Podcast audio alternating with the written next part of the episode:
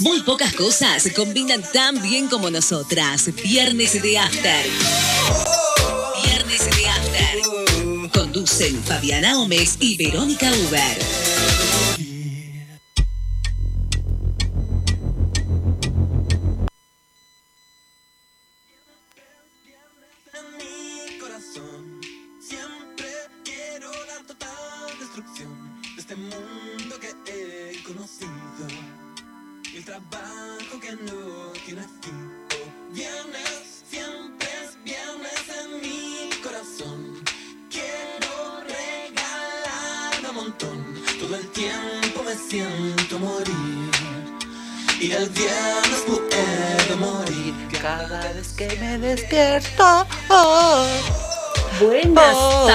Que estamos contentas. Alguien sigue festejando desde ayer.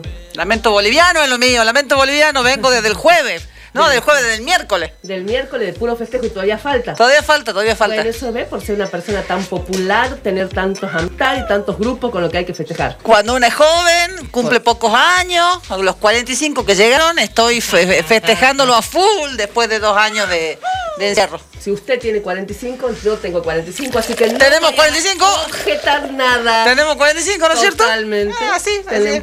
Así 45 Es años. más, usted 45, yo 44, les recuerdo que soy la pendeja de este dúo.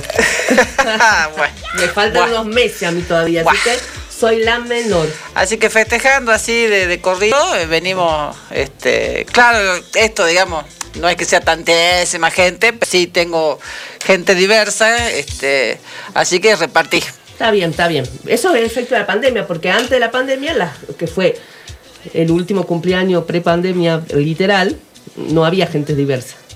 Eh, sí, O sea, perdón, sí había gente diversa. Por eso. Una reunión con toda la diversidad junta. con toda la diversidad junta Claro. y en anteriores ocasiones, y inclusive hemos hecho fiestas de disfraz y todo, Y que ya me las estuvieron pidiendo, así que... Y yo leí una vez que una de las cosas que cuando estábamos en pandemia furiosa, que extrañaba a la gente o que había perdido en la pandemia, y uno dijo, y me sentí totalmente representada, perdí los amigos de mis amigos. Esos que no son mis amigos, pero son los amigos de mis amigos y nos vemos para los cumpleaños, para la fiesta, y hace dos años que no los veo. Yo digo, Claro, a no, mí me pasa. no nos seguimos en redes sociales, no tenemos los teléfonos. Claro, las extraño las amigas de la Vero. Dije yo que nos veíamos una vez al año y hablábamos horas y horas y horas y horas. Bueno, eso estoy haciendo. Hoy me toca con esas amigas, digamos. Claro. Este, vengo así repartiendo compañeros de trabajo, eh, amigos de la vida, compañeras del colegio, familia. Ya familia, ya me excluye, si, digamos, normativa Ya. de COVID, ya viola. Si hubiera normativas COVID, las viola. Claro, sí. Eh, Eso, que quien la manda a tener una familia numerosa. Entonces, eh, tengo que y que además fueron, se numerociaron ellos también después. Sí, así que estamos, eh, pero festejando. La- no tienen problema para reproducirse los Uber. No, no, no. de- no somos negocio para lo- las clínicas de fertilidad. No, no, no. bueno, eh, la semana entonces festejada. Bien. Sí, bien, tranqui. Tampoco es, o sea que eh, festejo tranquilo, comí, juntar a comer, a charlar, a, acá, este, en algunos casos con algunos grupos contar las anécdotas de siempre, en otros, bueno, contarnos la vida y este, este año es un festejo tranqui. Mañana es el menos tranquilo, el de mañana incluye niñez. Ah, claro, mañana en la familia. eh, eh, de- en Salta desde 5 hasta hasta 50, hasta 80, así que tenemos la amplitud térmica. Bien amplio, bien Claro. amplio. Bueno. ¿Y el Día de la Mujer, qué tal? Muchas, ¿Te felicitaron mucho? ¿Te enojaste mucho con la felicitación o las dejaste pasar? En mi familia parece que aprendieron. Bueno, está No bien. hubo- Una buena. Eh, no hubo ni una felicitación. Bien Digamos, eh, yo no sé si estaban esperando. Por lo menos a vos no te felicitaron, capaz que a todas las Eh, otras eh, mujeres que conocen sí, pero en el grupo no. familiar, eh, lo que contaba el otro día, me parece que ya empieza a pegar que arriesgan a que no solamente le contesten las hermanas, sino las sobrinas. Claro, claro. Entonces, Ya este año no, No a lo mejor felicitaron a otra gente. En el grupo familiar no hubo Pero felicitación. está bien, a ustedes no. Algo aprendieron. Bueno, Eh, yo tuve mi día de furia y me enojé porque Uno o dos, pero de gente que. porque años hace que uno les dice, no me felicité, ignorame, déjame pasar así chu, como haces el resto del año, ¿por qué me venía a pensar justo cuando yo hace años que vengo en la cruzada de no felicitar? Y para que no quedemos como las hortivas de siempre, está bueno que nos, que nos acordemos, y no sé si circuló en redes sociales y lo voy a recordar acá, ¿por qué no ves un feliz día de la mujer? En lo que va del 2022 hubo 64 femicidios y travesticidios, además de 30 tentativas. Hay 74 mujeres desaparecidas. Quedaron 57 infancias huérfanas por femicidios. Se llevaron adelante 55 marchas y movilizaciones para pedir acción frente a esta problemática. Feliz va a ser el día que no falte ninguna. Eh, cuando a mí no me día. faltó el que eh, sí en, en otro grupo que opté por ignorar que todos los chicas todos los días son el día de la mujer y sí es el problema queremos que Claro. dejen de serlo Claro. por eso elegimos un día para decirle che basta córtenla no que Hoy hacemos paro. eh, claro, hoy no queremos que sea el Día de la Mujer, Claro, digamos, queremos claro. que este, no- nos dejen en paz. Eh, para quienes no lo entienden, es un día que estamos pidiendo igualdad, igualdad de derechos, igualdad de trato, igualdad de sueldo. Y para ver un poquito el tema de la desigualdad, el INDEC sacó un dossier, ¿no? Que si alguien lo quiere buscar, pone dossier INDEC, eh, brecha de género y aparece para descargar, ¿no? No es muy largo, está mm, con letras grandes, números, cifras, ¿no? Como para que veamos esto de la desigualdad que dice Verónica. La desocupación es un 30% superior en mujeres. En las edades centrales, de 30 Eh, eh, perdón, 60 perdón, sí. hago la aclaración. Los datos que toma el INDEC es todo lo que tiene que ver con trabajo en blanco. Sí, ah, esa, buen, buena aclaración. Eh, porque sí, eh, hay. A ver, a lo mejor es más fácil para una mujer encontrar trabajo en negro, mal pagado, muchas veces. eh, eh, Ah, rozando la explotación laboral. Sí, y, y rozando la esclavitud, porque Ah, hay- eh, hubo una noticia esta semana de una chica que la contrataron para trabajar con cama, como dicen, y no lo dejaban salir. Dijeron que el periodo de prueba era tres meses sin salir de la casa. Sí, les, pidan- les quitan el documento y demás. He Sí, conocido un caso que- hace muchos años de una ex alumna del colegio que no sé cómo la chica logró comunicarse con el padre, el padre la sacó, pero la tenían sin documento, incomunicada. Este, un horror, en una casa del Paseo Güemes. Por eso estoy, Mm. estamos hablando de del trabajo registrado. Sí, así es, aclarando eso. Bueno, en las edades centrales, de 30 a 64 años, 63 de cada 100 mujeres se encuentran empleadas, mientras que esa relación en varones es de 86 cada 100. ¿Ya no? 63 cada 100, 86 cada 100. Las mujeres trabajan en el mercado laboral menos tiempo promedio que los varones, independientemente del nivel educativo y de los ingresos. Y de la capacidad, por supuesto. ¿no? Que Ni no- hablemos de eso. No tiene que ver ni con vagancia, ni como dice, independientemente del nivel educativo, ni con la preparación. Tiene que ver con que a la mujer se le exige culturalmente, socialmente y demás, que se haga cargo de otras tareas además de las tareas laborales. Y los hijos, y a quién, y cómo. Y bueno, estaba viendo, por ejemplo, estaba pensando en gente famosa. Que, que por ahí son vitrina de otras mujeres que ven las actitudes. Me acuerdo de la Belu Lucius. Es una Instagramer que se hizo más famosa porque participó en un Masterchef. Se hizo famosa entre gente más, a- más adulta, pero en general para, para famosa. 30 para abajo es- era hiper Cuando pasó lo de, lo de Masterchef, que subió, se hizo muy famosa, la llamaron de varios programas. Ella, de hecho, fue a trabajar a uno que no sé cuál, que la verdad nunca lo vi. Y este año decidió no trabajar. ¿Por qué? Porque estaba dejando mucho a los hijos. Entonces yo dije, pucha, amiga, este, me pareció un mon- un montón, ¿viste? A mí me pareció muchísimo y, y claramente Lo que, un lo que pero sí, a lo mejor el mensaje estuvo mal dado. El problema es que no, no cualquiera, pero hay cierta, a ver, hay ciertas personalidades de las redes sociales que han hecho muy mucho desarrollo de su personaje. Belo Lucius es una de ellas, una Paulina Cocina.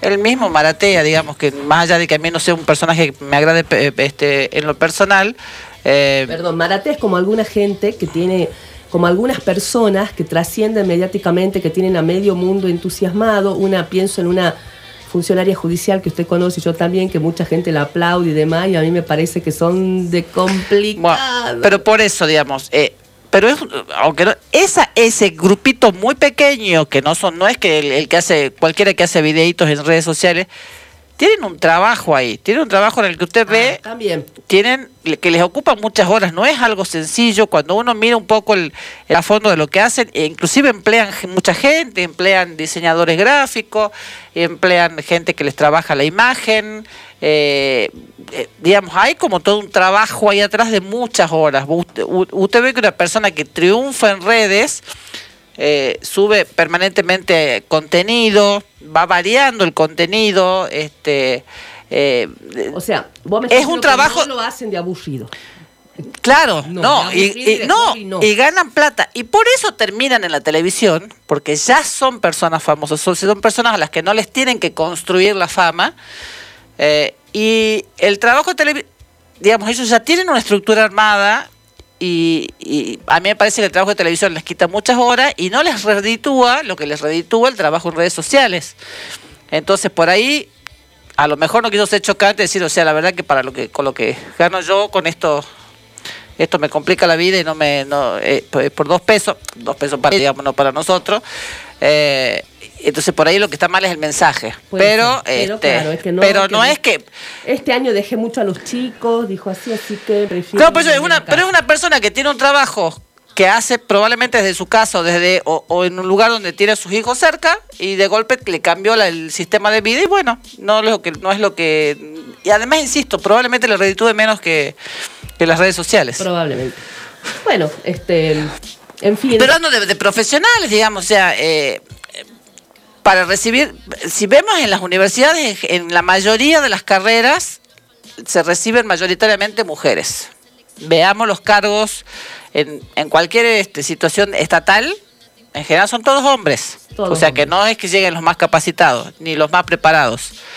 Eh, las posibilidades de hacer posgrados, que, que hoy por hoy el título universitario es como un título secundario hace 20 años, este, hacer posgrados que te permitan avanzar, por ahí es mejor para mayor para los hombres, porque las mujeres empiezan, tienen ya está esta visión y hasta esta cuestión biológica de que es ahora para tener los hijos o después ya no puedo y este y, ya se les empiezan a complicar los horarios, los tiempos, las, posibilidades de disponer porque eh, existen, pero no es habitual que eh, el, el marido se quede se haga cargo del cuidado de hijos y demás para este para ayudar a, la pareja que para Cada vez está pasando más, pero es de a Eh, poco. yo creo que sigue siendo un sector chico Es el un hace. sector chico, exacto. Esperemos Eh, que alguna vez esto se, se Entonces, haga más se dificultan las, capac- las posibilidades de capacitarse más, de- más allá de eso.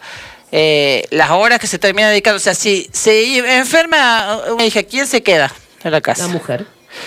Pues entonces, a eso, eso, pero, pero ¿por qué se queda la mujer? ¿Porque, ¿Porque corresponde que se quede? No, porque se entiende que se tiene que quedar la mujer. Y a lo mejor, aunque la mujer gane más o que es tenga como tácito ya.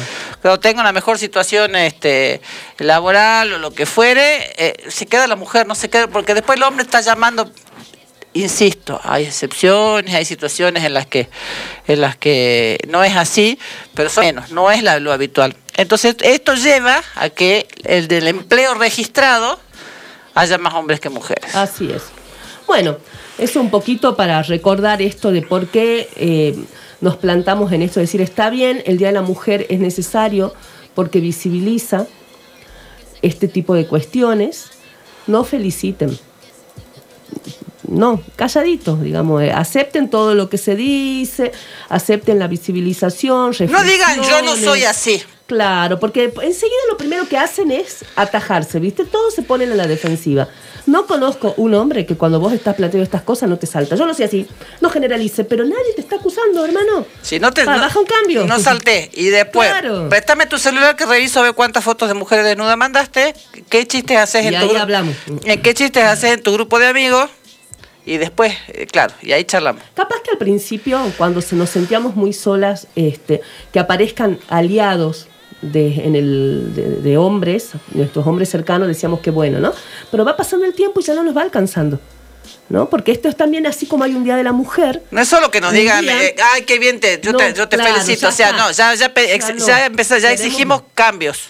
Cambios pequeños y cotidianos, como lo dijimos este, el viernes pasado y lo seguimos reafirmando. Cambio pequeño y cotidiano.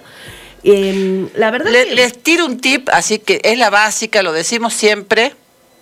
No digan que ayudan a sus casas. Eso, no, Si, Es su obligación si viven en Si casa. ayudan, no es su casa. exacto, exacto. Y si es su casa, no ayudan, hacen su parte. Así, Así que es. ya es como, así, pequeño tip para este año, eh, empiecen a entender que lo que hacen en su casa no es ayuda. No, es la responsabilidad de compartir un ambiente donde se vive. Así de simple. Así que, o, con lo- o ayudo con los chicos. para De- ellos y para ellas no lo endiosen pues al marido si hoy se le ocurrió quedarse con los chicos Eh, no, es que la- al el, el ayuden no es solo para eh, sacar la palabra ayuda, no es solamente para ellos, ¿no? Es para ellas también. Totalmente. Este, sí, sí, sí, coincido y es- son pequeñas cositas, pequeñas, pequeñas cositas que me parece que es lo que este, va a ir logrando un cambio sostenido y real, ¿no? No este maquillaje, no esta máscara.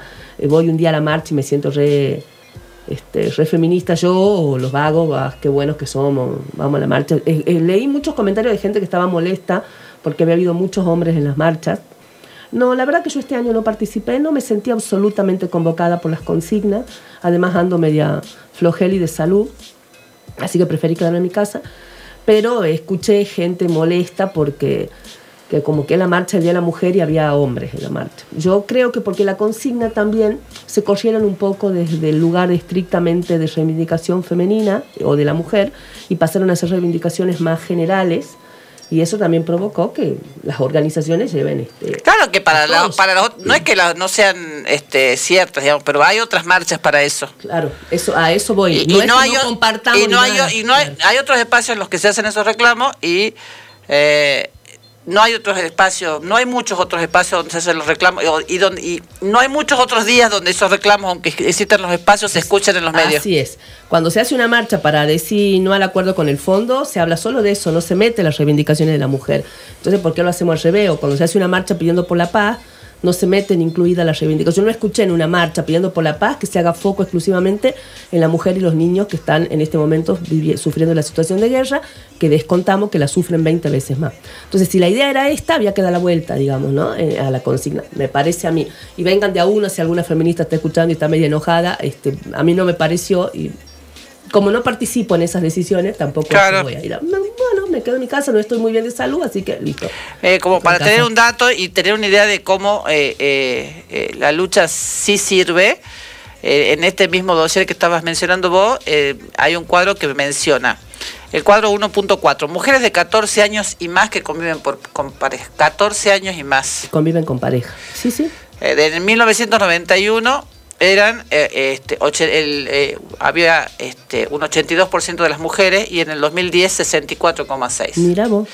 Eh, Así que ya que, que sea 14 años más, ya, ya, ya me hace pone, me ruido. pone- pone los pelos de punta, ¿no? Pero sabes que en los ambientes rurales, si eso se desagrega por zonas y por ambientes, ya vas a ver que tiene que ver con comunidades, ambientes rurales y con barrios por ahí más populares donde hay eh, un inicio en la vida marital y sexual de las niñas eh, muy temprano. Y respecto de las capacitaciones, bueno, las mujeres no tienen más trabajo porque no se capacitan. La tasa de asistencia escolar en la población de 6 a 24 años en todas las edades es mayor de mujeres que de varones. Está muy bueno el dossier, ¿viste? Tiene mucha información interesante, recomendado.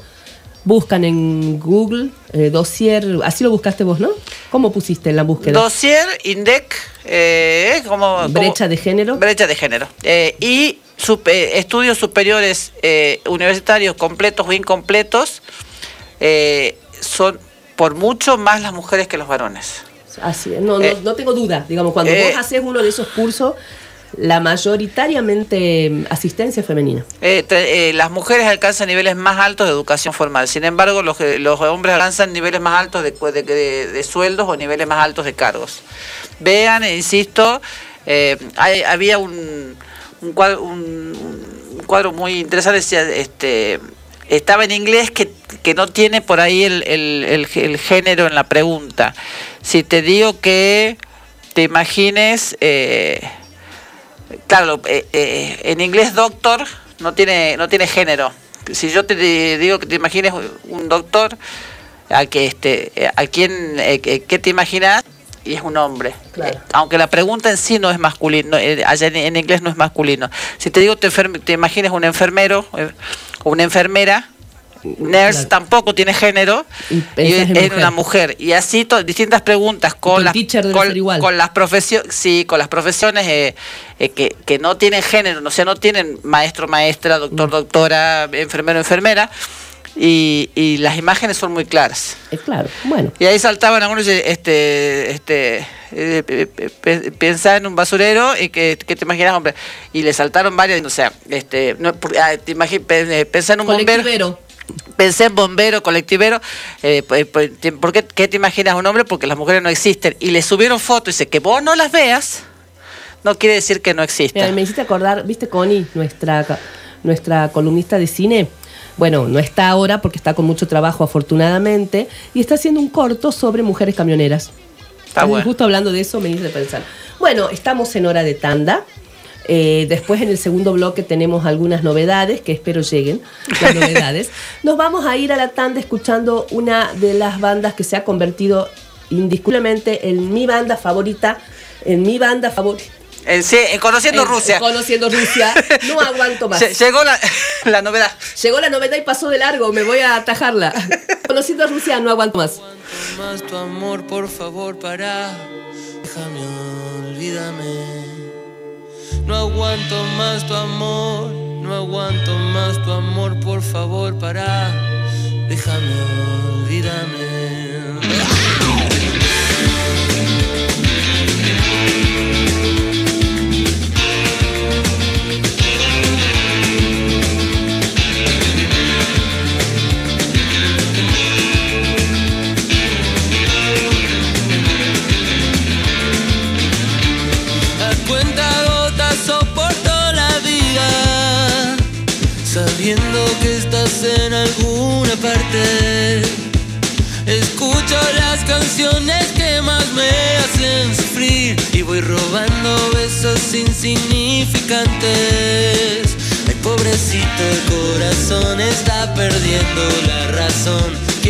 Dejar funcionar. Ay, pobrecito el corazón, pero qué rico este dolor, no puedo más, me va a matar. No aguanto más tu amor, no aguanto más tu amor, por favor para, déjame, olvídame. No aguanto más tu amor, no aguanto más tu amor, por favor para, déjame, olvídame. Es que apareces si te vas. Revivo cuando me tocas. Y luego el silencio me dice que estoy muriendo. Esto es más tóxico que todo lo que fumé. Mucho más que todo lo que tomé. Y que tirarse de un noveno piso. El pobrecito, el corazón está perdiendo la razón. Quiere dejar funcionar. El pobrecito el corazón, pero qué rico este dolor, no puedo más, me va a matar. No aguanto más tu amor, no aguanto más tu amor, por favor para, déjame, olvídame. No aguanto más tu amor, no aguanto más tu amor, por favor para.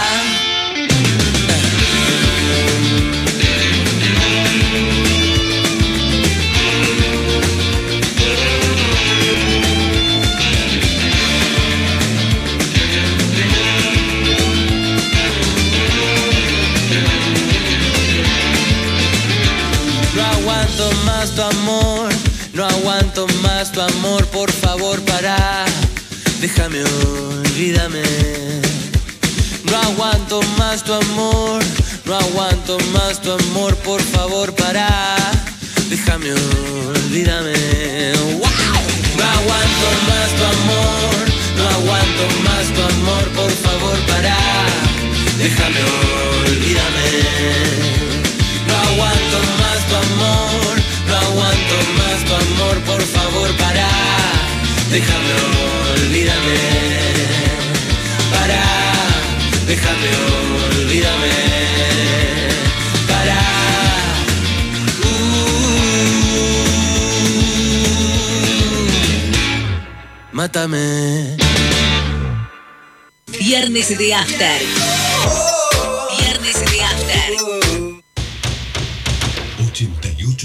88.1 FM Noticias. Una radio para no olvidar.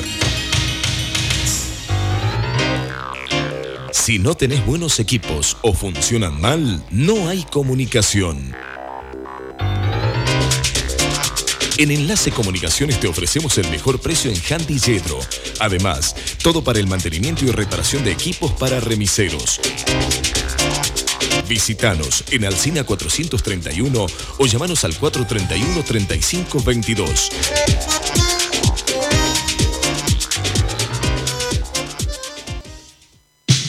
La Maratón Solidaria por Alimentos de FM Noticias pone el hombro a las dificultades.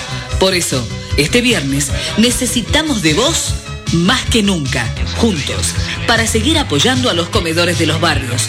Colabora, no te quedes afuera.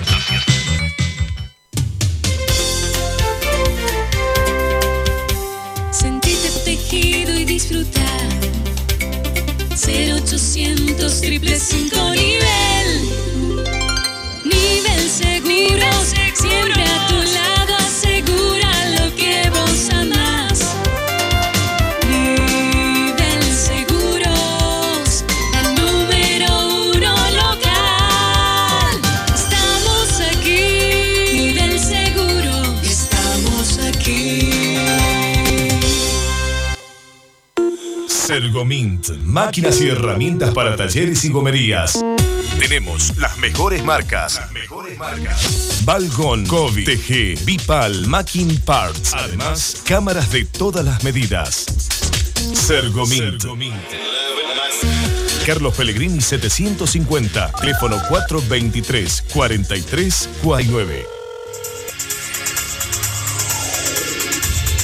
Mientras todos buscan entretenerlo, nosotros lo invitamos a informarse. Nosotros lo invitamos a informarse. 88.1 FM Noticias. La primera del dial.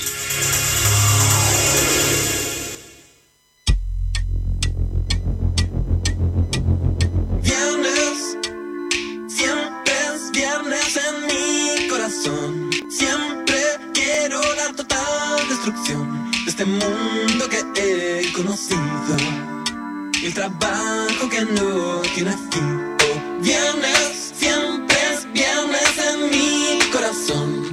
Quiero regalarme un montón. Todo el tiempo me siento morir.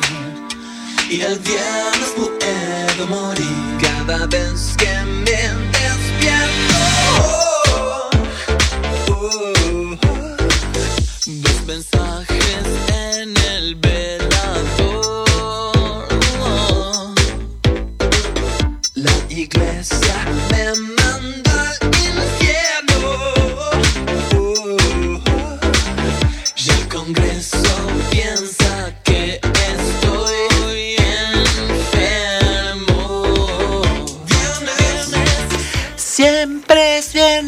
en mi corazón. Bueno, está contenta porque Tengo está en su semana de cumpleaños. Acuérdense, entiéndanla, entiéndanla. Bueno, teníamos una sorpresa, dijimos. No ves, me estoy estrenando mi voz, Gualicho. Qué bárbaro, gualicho. Lo quiero venir acá a, a dar un concierto a ver si le sale tan bien como la doctora. Eh, estamos acá. Eh, vamos a, a- les, les contamos y les recordamos que cuando iniciamos este programa hicimos nuestra idea era eh, ir conociendo este gente que por ahí no es entrevistada habitualmente en, la- en- en- en- en los medios y conociendo cómo desarrollan algunas actividades que por ahí nosotros desconocemos y demás Por ahí hay gente que es muy entrevistada en los medios, pero queremos ver otro lado de Claro. su vida, esto de las amigas que se encuentran o los amigos que se encuentran y charlan distendidamente. ¿Qué haces vos que de tu vida? Hoy, ¿qué haces vos que, que de tu vida? Eh, lo vamos a hacer con eh, Gabriela Careta, que es licenciada en Historia y eh, docente en investigación en la Universidad Nacional de Salta.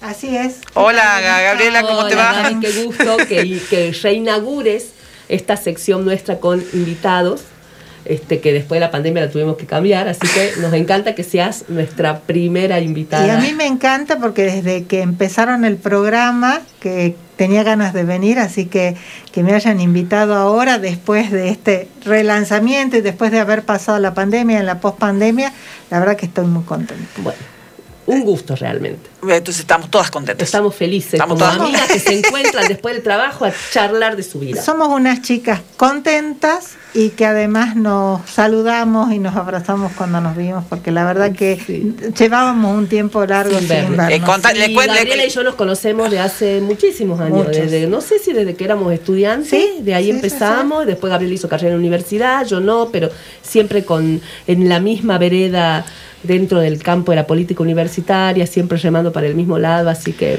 Les cuento qué pasó en el, el cierre del bloque anterior. Eh, nosotros el Ah. estudio es todo vidriado y yo estoy de espaldas a la calle y veo pasar por el reflejo del vidrio quien me parecía que era nuestra invitada con, con aspecto de desorientada de que no encontraba la radio, porque la radio es nueva, ustedes saben que la casa es nueva y demás.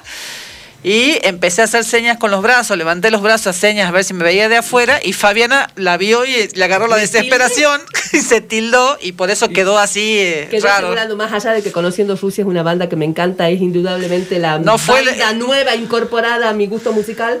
No fue Conociendo Rusia lo que me que dejó sin palabras, sino que la veía pasar a Gabriela y pasar de largo. Que estaba desorientada. Sí, porque no es sencillo llegar, no es sencillo Bueno, llegar. ¿quién, es, quién es Gabriela Careta? Eh, bueno, primero es una mujer.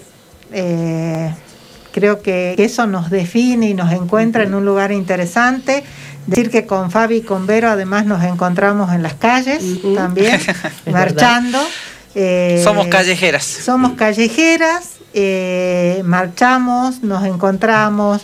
Marzo nos es además un mes particular por sí. muchos encuentros. Este, eh, Gaby es, bueno, Gaby me dicen por ahí, este, Gabriela, más me conocen hasta los propios estudiantes usan este, Gaby de acá, Gaby de allá más que Gabriela. Este, es compañera, tiene un compañero hace muchos años, mamá, este, trabaja, eh, es docente, cuando me siempre vi los títulos, ¿qué sos? Sos licenciada, doctora, esto, yo soy docente, soy profesora, he sido profesora de los colegios secundarios y amo dar clases los- con los adolescentes y desde hace ya un tiempo estoy en la universidad, trabajo en la formación de los colegas de historia. Este, y me dedico también a la investigación y a lo que es la transferencia, digamos, llevar un poco la historia a la sociedad a través del Museo Histórico de la Universidad. Que se- un poco que esa es la ahí, Careta. Porque te- tuviste un tiempo en la función Estoy trabajando, pero no coordinándolo. Ah, bien. Estuve un tiempo en la función, en la gestión de la de Facultad de Humanidades y ahora estoy ahí, bueno, siempre estuve muy cerca del, del Museo Histórico porque entiendo que es uno de los espacios en los que la universidad puede acercarse a la, a la sociedad, que es además a quien se debe. ¿no? Bueno, pregunto Está yo. bueno recordarle a la gente que por ahí no sabe dónde está funcionando. el Eso, museo eso iba a preguntar yo. Pregunto yo que no soy de la UNSA, que no sé nada del Museo Histórico. ¿Dónde Mira, está? El ¿Qué Museo es? Histórico funciona en Buenos Aires 177, para los que somos más viejitos, en donde funcionaba el rectorado de la Universidad Nacional de Salta. 177. Ah, Buenos Aires. Sí, no, no, estaba Aires. pensando en Alvarado, no sé por. me- No, me- a la vuelta. A la vuelta. Ahí donde teníamos nuestras reuniones de la red. Sí, sí, sí, sí. Ahí, hay, eh, donde funcionó además la propia universidad en sus comienzos, En esa es la 72. casa exactamente donde inclusive la Universidad de Tucumán dictaba las carreras mientras este era, digamos, todavía no se había creado la UNSA, que dicho sea de paso, este año vamos a cumplir 50, años. Justo me acordé, pensando en eso, que una de las profes, no me acuerdo si era Lila José, alguna de las profes históricas nuestras, siempre recordaba que hubo un momento en que iban a quitarles ese lugar, la provincia se los iba a quitar, no sé qué me había oído con la Universidad de Tucumán, y que eran como cinco o seis la- las mujeres que estudiaban, había profes de historia, no sé si estaba Lali Figueroa, siempre cuentan la historia, eran cinco o seis y se, con medio que se encadenaron, sin encadenarse, una en cada aula, para que no las saquen de ahí no les quiten el lugar, ¿no? Eso nos contaban en clase, esas viejas historias, y claro, ahora hace 50 años de eso. Y hace 50 años de la UNSA y el museo funciona allí. Este, y es un museo dedicado a la historia del siglo XX, lo cual lo hace particular en Salta, donde en general estamos por ahí como más orientados a pensar la, la historia de la colonia. o la esas cosas, sí, y todo lo que pasó después, sí. Pero el siglo XX es bastante silenciado, entonces pensar, por ejemplo, el movimiento de inmigrantes en Salta, entonces el museo tiene un espacio, los sectores medios, los sectores populares, los conventillos. ¿En qué parte de...? de- En las- entrando por Buenos Aires en los salones de lo que era la antigua casa, eso era una casa de, de una familia, la construye la familia Zorrilla, es medio un palacio, palacete, sí. digamos. De hecho, diría Eduardo Ayur, pomposamente llamado Palacio, Palacio. Sí, es una, Este, es una casa esa con marquetería en paredes y esas cosas, tal digamos. cual, es una casa- Sí, sí, sí, yo, yo sí, pero, pero la- gente... No que- la conoce, es una casa muy linda, linda. eh, de comienzos del siglo XX, o sea, tiene más de 100 años la casa. Este, a los adolescentes les encanta porque tiene vericuetos, escaleras, bajo escaleras, etcétera, pero el museo tiene la posibilidad de en este edificio, que es un edificio eh, tan importante y de sectores eh, construido por una familia que pertenecía a la, a la oligarquía de grandes recursos, poder contar la historia de conjunto de la sociedad y de los distintos sectores sociales. Tenemos en este momento una exposición que se, sal- se llama este el- el- ahora no me voy a acordar del nombre y es pero tiene que ver con la periferia de la ciudad no con el centro Ah, a comienzos del siglo XX entonces hay una muestra sobre las prostitutas hay una parte sobre, los conventillos sobre los niños de los sectores Yo populares estuve en una, eh, una vez que fui en una de las noches de museo. Que pasamos por ahí con, con una de mis hijas y estabas vos, y recuerdo que la muestra era de Pedrito Sangüeso. Claro, Qué es una, maravilla, una qué exposición que armamos junto con colegas de filosofía, Natalia G, de, perdón, Hernán Ulm, este, Belén Sigalski, la gente de- del área de filosofía, un proyecto de investigación y trabajamos justamente todo el tema de lo que es la creencia en Pedrito Sangüeso, pero también todo el tema de la violencia, de la muerte Claro. y de, la de, de todo el proceso Eso judicial. me llamó mucho la atención, Sí. eh, el video que se mostraba Ujú. el, el expediente, El una cosa, era, fue maravilloso, quedé fascinada. Y después vi, fui a otra donde había de unas fotografías que había sacado un señor que no me puedo acordar el nombre, que tiene negocio por la peatonal Florida y que cuando él murió su familia donó todas las fotos, que era un fotógrafo aficionado.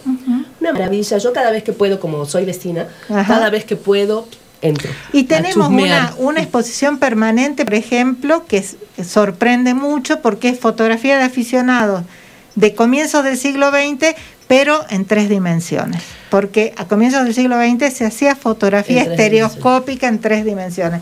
Entonces, poder ver eh, la Salta de hace 100 años, pero con profundidad y con una tecnología que la verdad en el fondo es la misma del cine 3D que vas a ver hoy este, Es al increíble, shopping. ¿no? Sí. Es increíble, es muy interesante y como digo, la idea en el museo es desde su creación, el museo se lo debemos en realidad a, a Eduardo Ayur, Eduardo Ayur. al profe Ayur. Sí. Este, Eso iba a preguntar, porque estoy viendo que se llama profesor Eduardo Ayur y va a preguntar por qué.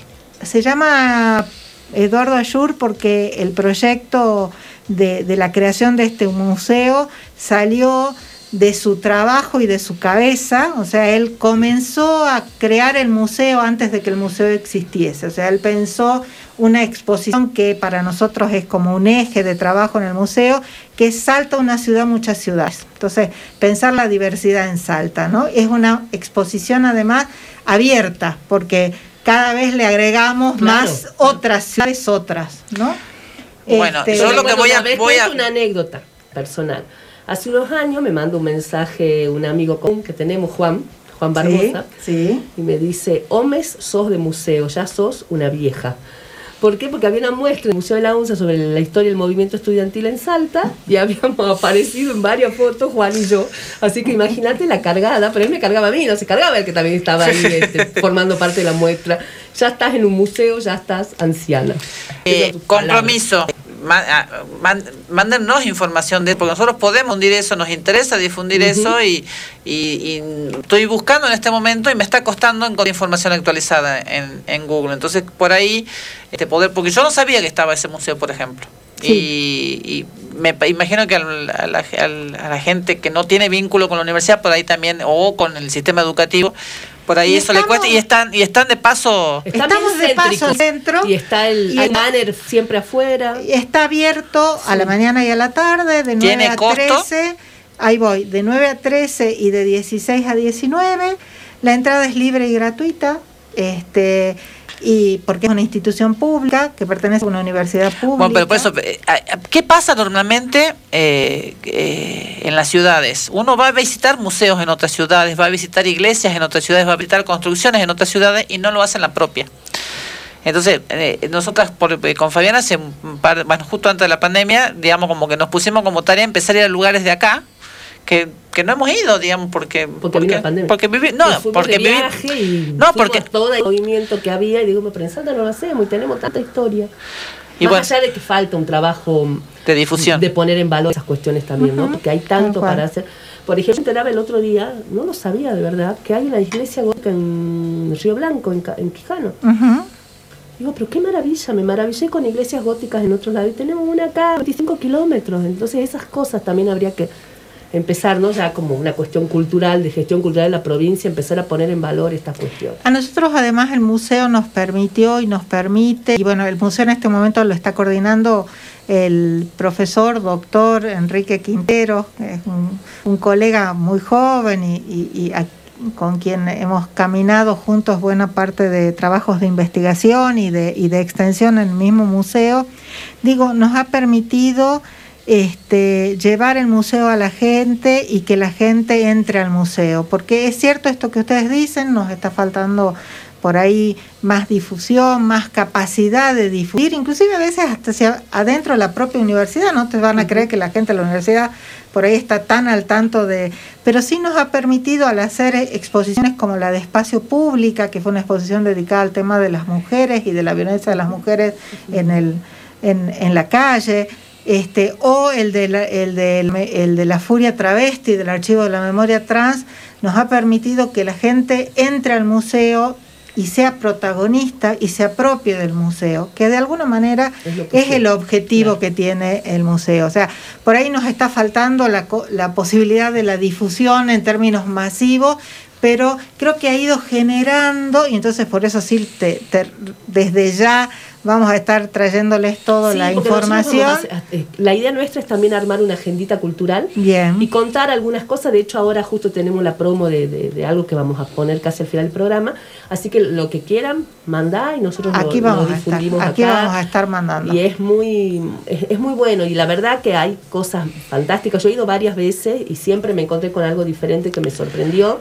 Y la primera vez caí de casualidad era porque bueno yo soy muy consumidora de las noches del de los museos que bueno hace dos años creo que no, no voy eh, porque no nos hicieron entonces me acuerdo que era un día nosotros arrancábamos con mis hijas caminando y nos íbamos al, al Museo de Alta Montaña, bueno, todos los que están frente a la plaza. Y cuando pasamos Cuando volvían. casa, no, a la Ah, ida. a la ida. El banner. Creo que estabas vos afuera, que ahí nomás nos metimos.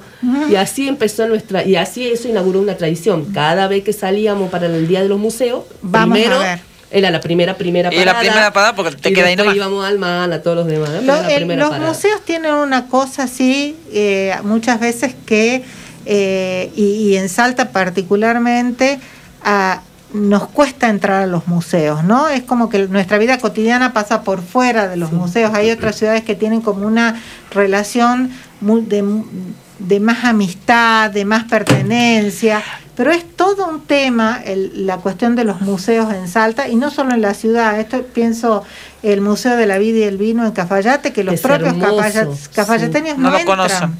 ¿no? Porque no lo sienten propio. Entonces, realmente los procesos de, de apropiación de los museos Eh, lo que pasa me parece es que todo un trabajo. También hay un tema, yo he ido a algunas muestras de, de arte en, en algunos museos y se advierte como que es para un sector, digamos, como para que eh, la misma gente, porque la misma gente yo he visto en varias este, presentaciones de, de muestras, que claramente es la, la gente que, que está en el circuito.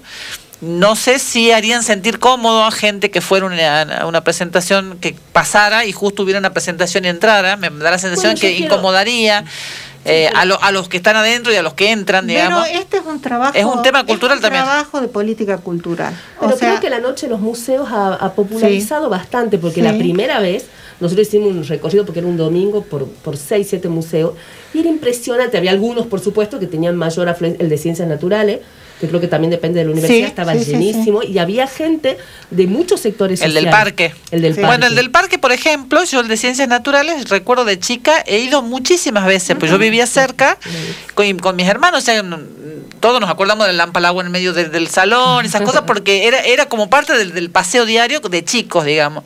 Eh, pero de chica no recuerdo haber ido a otros museos. Y el de ciencias, y, y, bueno, obviamente, con uno chico, ir a ver los frascos con, Claro, con este, con todo ese- esa, ese- ese con efecto, las malformaciones, claro, esas sí, cosas. Estábamos horas y yo también tengo mis recuerdos. Esas cosas, ¿y por qué no eh, eh, esa accesibilidad que nosotros percibíamos desde el Museo de Ciencias Naturales no nos pasaba con otros museos que nos teníamos igual de cerca, digamos, porque el Museo de Ciencias Sabe el Naturales... pajarito Velarde, yo que tu casa. y Pero nunca entré. Que uno descubrió de grande.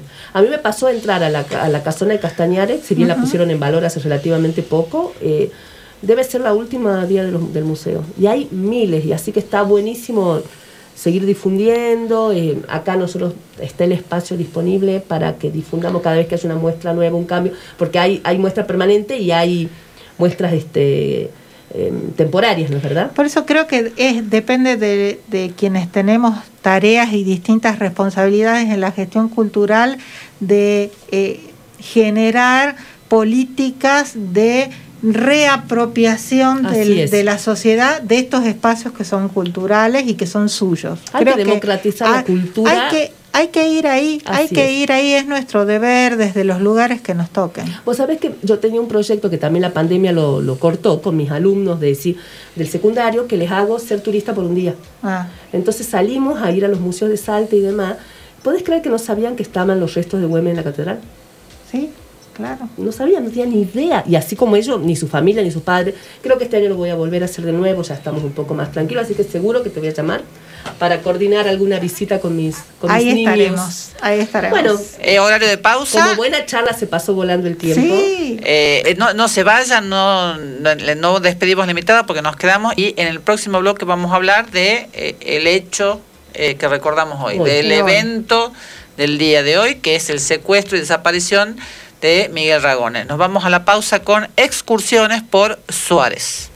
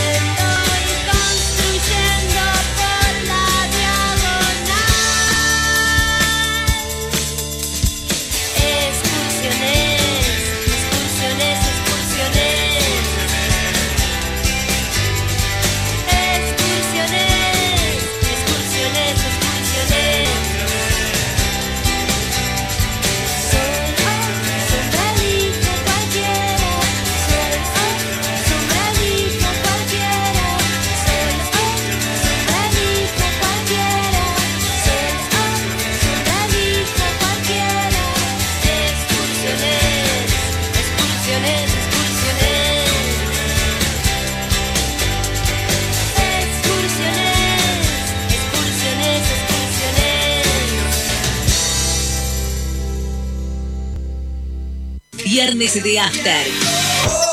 Viernes de After. 88.1 FM Noticias. ¿Qué más hacer en esta tierra incendiada La opinión de la gente. sino cantar?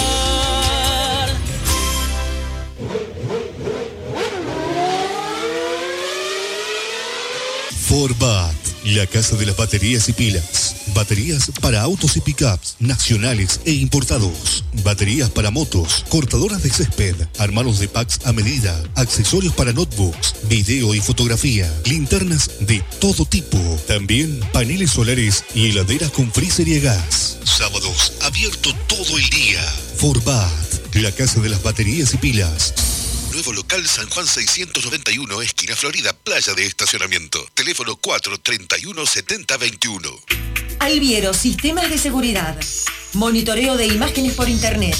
Cámaras de seguridad para el control de su casa, negocio, empresa, desde cualquier parte del mundo. Grabación de imágenes con calidad digital. Visión online a través de Internet. Alviero Sistemas de Seguridad. 421-8800. Alviero Sistemas. 421-8800. Vení, date una vuelta por el parque y las peatonales. Vas a ver qué ordenados están. Desde la Municipalidad de la Ciudad de Salta decidimos ordenar la ciudad para que puedas disfrutar haciendo lo que más te gusta. Betina Romero, Intendenta, Municipalidad de la Ciudad de Salta. Martes, 11 horas. Moisés divide las aguas.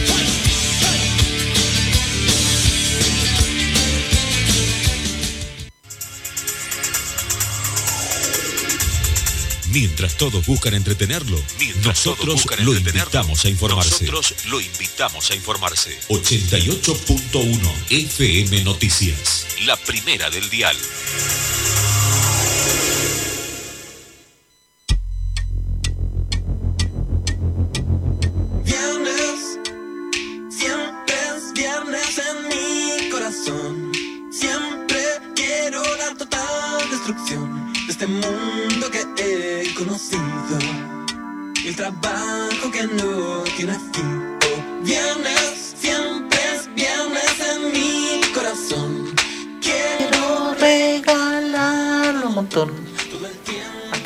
Canto muy bien, pero mi garganta ahora ahí peor llego, me hace a acordar en el, en el no voy a en el secundario, bueno, yo sabe, ya saben a qué colegio fui y teníamos que estudiar el, el credo en griego.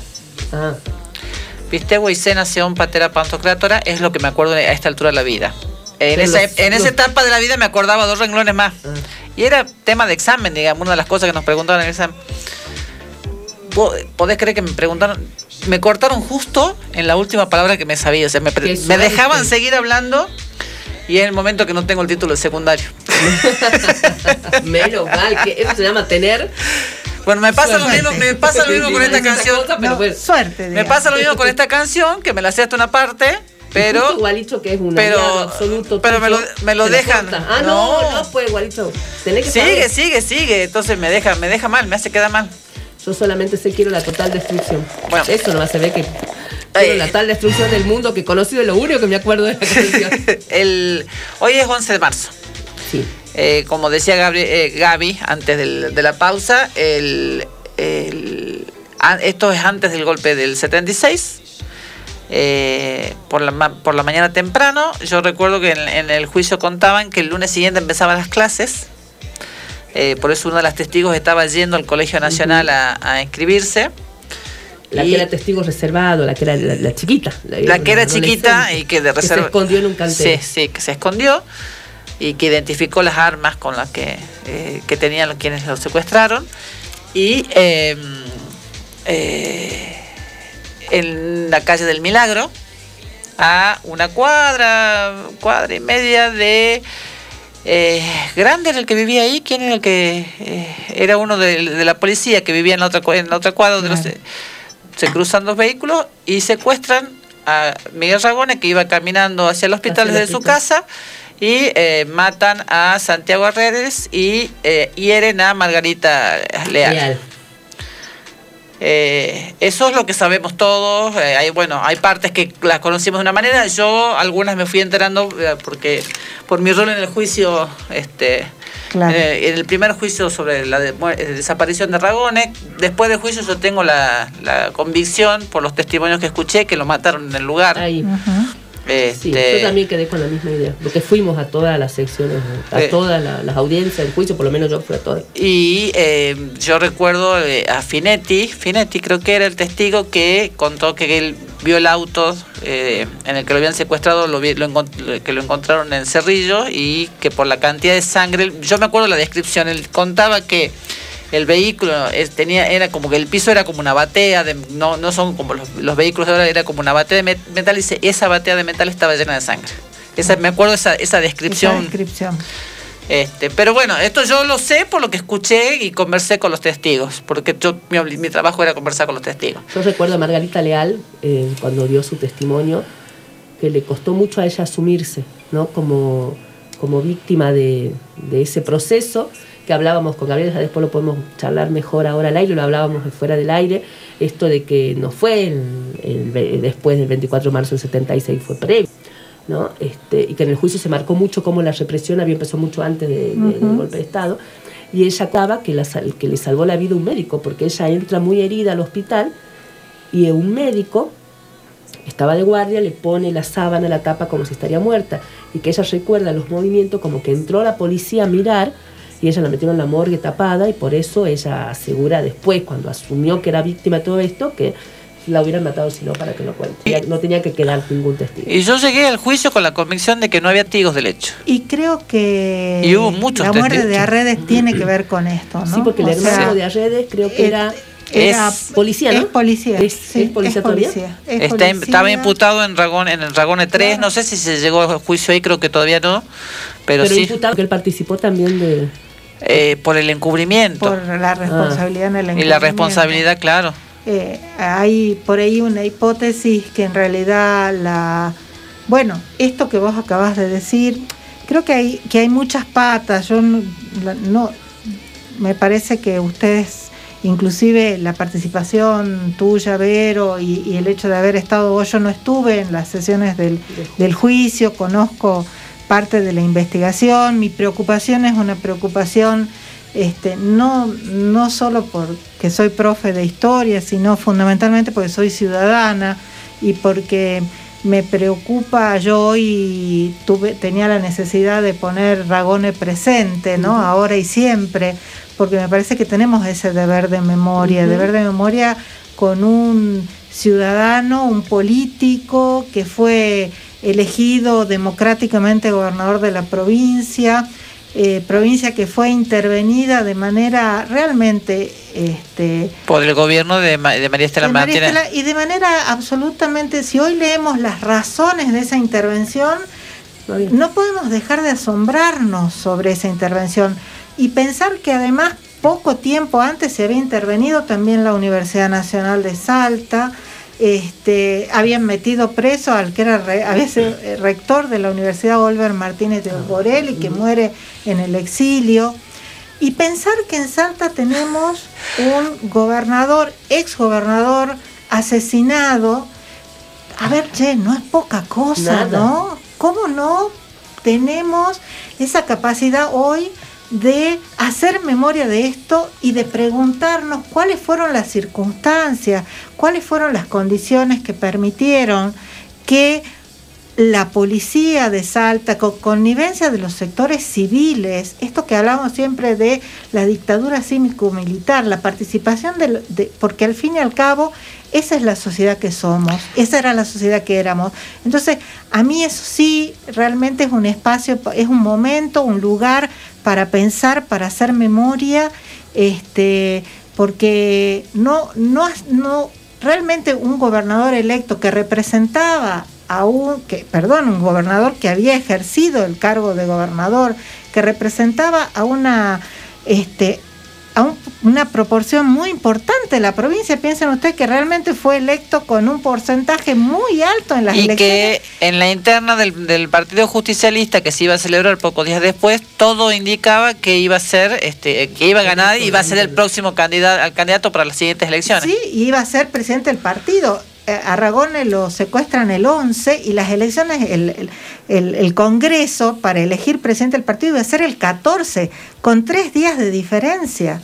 O sea, a veces eh, hacemos como una suerte de memoria que olvida, ¿no? Y en esa memoria que olvida, cuando olvida, el olvido es parte constitutivo de la memoria, pero nosotros tenemos que saber muy bien que este, a veces lo que se olvida no se olvida de manera Casual. casual sino que hay intereses detrás de, de esos olvidos. Y yo creo que detrás de los olvidos de estas cosas que acabamos de poner este, sobre la mesa, eh, lo que hay es el olvido de la complicidad de civiles, ¿no? Y de todo un aparato represivo policial que era anterior y que fue anterior al golpe de Estado y que fue absolutamente funcional al golpe. Lo que hizo el golpe de Estado fue aprovechar El sistema eso que- policial y el sistema es- judicial. Exactamente, el sistema policial y el sistema judicial, que estaba, que, que de alguna manera, y también buena parte de la, incluso te diría Vero, hasta de las argumentaciones de muchos de los políticos de derecha que ya habían planteado la eliminación del enemigo dos y tres años antes de que el 76 y lo habían empezado a ejecutar. A Fronda, a Jaime, lo matan antes del 76. Por eso los fallos de, que vinculados con el, con el golpe y eh, eh, marcan el inicio, por lo menos desde el punto de vista judicial, de, de- del accionar en febrero marzo del 75. Del 75. Un año antes de lo que fue el golpe en efectivo. Eh, por eso digo yo, siempre, yo tengo recuerdos de, de- de chica, eh, por, por vínculos de mi papá y demás, de, del secuestro de Ragone. Muy, yo tenía cinco años, seis años, no sé, era, era chica. No, un poquito más ocho. Eh, y no, sin comprensión de la situación ni nada. Pero eh, a lo largo de, mi- de de mi vida siempre tuve la convicción esto de que no había testigos. Cuando tuve que desempeñar una, tarea que tuvo que ver con notificar testigos, lo que advertí es que hubo mucha gente que no quería declarar, que hizo lo posible por res- resistirse a presentarse o, o decir que no vieron nada, a pesar de que conversando con unos y otros, eh, o sea, hubo mucha gente presente, o sea, mucha gente vio lo que pasó atrás de las, de las ventanas, espiando atrás de las cortinas. Eh, pensemos en una ciudad que no es la ciudad de hoy, es la ciudad del 76, que era mucho más silenciosa. O sea, semejante movimiento y tiros en la calle no pueden haber pasado Pasar inadvertidos pa- para los en un vecinos. horario como en el que fue, digamos. Claro, por eso. Entonces uno se imagina eh, eh, ese momento en, en un barrio tranquilo de la ciudad, porque era fuera del centro, lo, lo que ahora para nosotros es inconcebible pensar que, que esa, esa calle es fuera del centro. En ese momento, cuando yo era chica, era, era, era afuera, digamos, era como afuera del centro. Eh, no puede, digamos, y, y cuando uno se empieza a escuchar, sí, porque el vecino que ya se murió, él también había visto y el de más allá había visto, con Margarita Leal no estaba solo Margarita Leal, estaba toda la gente que trabajaba en esa oficina. Y después eh, uno va reconstruyendo, aparte de eso, y, y toda esa gente no quiso declarar o se murió en el camino Claro. o presentó certificados de que no podía o se hizo el que se olvidó. Que se olvidó. Y bueno, y la gente de los valles, por ahí Cerrillo, Molde, yo tengo una amiga que tiene una tía que es de Molde, que era, era más adolescente para esa época, y que mucha gente asegura que, que lo que vieron pasar un auto y aseguran, ah, bueno, también tiene que ver con el mito popular, ¿no? Que él iba en el auto, pero parecía muerto. este, y, que, y claro, molde, y después vos decís, sí, hasta acá lo que sospechamos todo, porque no hay una, una prueba, es que él lo, lo Sí, las opciones- con- las con opciones- cemento en una caja al dique. O en la calera, son las dos, En la calera. las claro. dos, las dos versiones de lo que habría pasado con el cuerpo. Sí, porque no, digamos que este, a Ragone lo secuestran, lo matan, este, porque se han porque Está se comprobado que le pegaron sangre, un tiro ahí. este, Que lo- No, y además- de la del auto y le pegan un tiro. Además, el, el- el testimonio, yo, eh, si no me el equivoco, el de- este Vélez era no. no, no, no, el testimonio de, de Sandra Siegris, eh, si Ujú. no me equivoco, ella describe que lo suben al auto como un, por lo menos de, de mínima desmayado, o sea, un cuerpo, eh, un cuerpo, este, lo que decimos un cuerpo muerto, no necesariamente, o sea, Sí, sin, sí, sí. sin ninguna resistencia de su parte, se lo suben como un bulto al, al auto. Pero aparente, pero le disparan adentro del auto. Eso me, pare- me había quedado a mí sonando de algún testimonio. No, no, no, ya lo suben, Ah. eh, ella lo describe, cuando lo suben al vehículo, lo describe como que era un cuerpo que no, no, no, no, pedía- o sea, el- un Claro. bulto, subimos un bulto al auto. Pero no tenemos el cuerpo de No. dragones. Y esto también es muy duro para una sociedad, es muy duro para A su la fa- sí, familia, obvio, sin para la familia. pero también es muy duro en términos sociales porque de repente hoy no tenemos donde un- un- una lápida en un cementerio para ir a rendirle homenaje. Eh, y eso que es duro socialmente, también creo que nos da la dimensión de todo lo que pasó en la Argentina. También Ragone, sabemos que está muerto, sabemos que lo mataron, pero también es un desaparecido más de, de- de esta historia argentina. Y eso tiene una dimensión enorme, porque la condición de desaparecido es esta...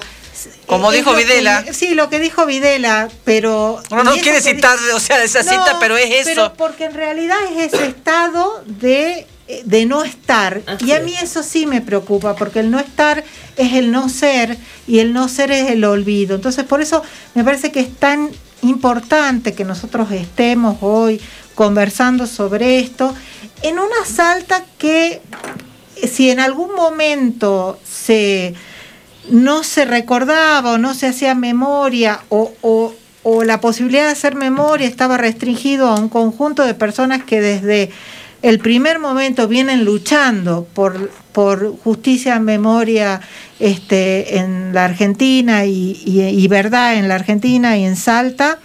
Este, creo que en los últimos tiempos hay también una un trabajo de contramemoria, ¿no? O sea, un trabajo de, de algunos sectores de, bueno, la verdad que Ya está, ya fue, pasó, pero lo que no vamos a seguir recordando esto y qué sentido tiene. Y bueno, tiene el sentido de que nos brinda herramientas para seguir luchando, para seguir pensando nuestra realidad. Yo no soy aquellas de que dicen, ay, porque nosotros aprendemos del pasado, así no cometemos los mismos errores. Los seres humanos Nos vamos, cometemos hasta que no lo come, hasta lo que no lo, co- lo- no lo cometemos no aprendemos. Cometemos muchas veces lo- y seguimos cometiendo los mismos errores. Yo no creo, no creo en esa, en esa idea de la, de la historia como maestra de la vida, pero sí creo que tener esto presente nos da elementos para poder pensar nuestro presente.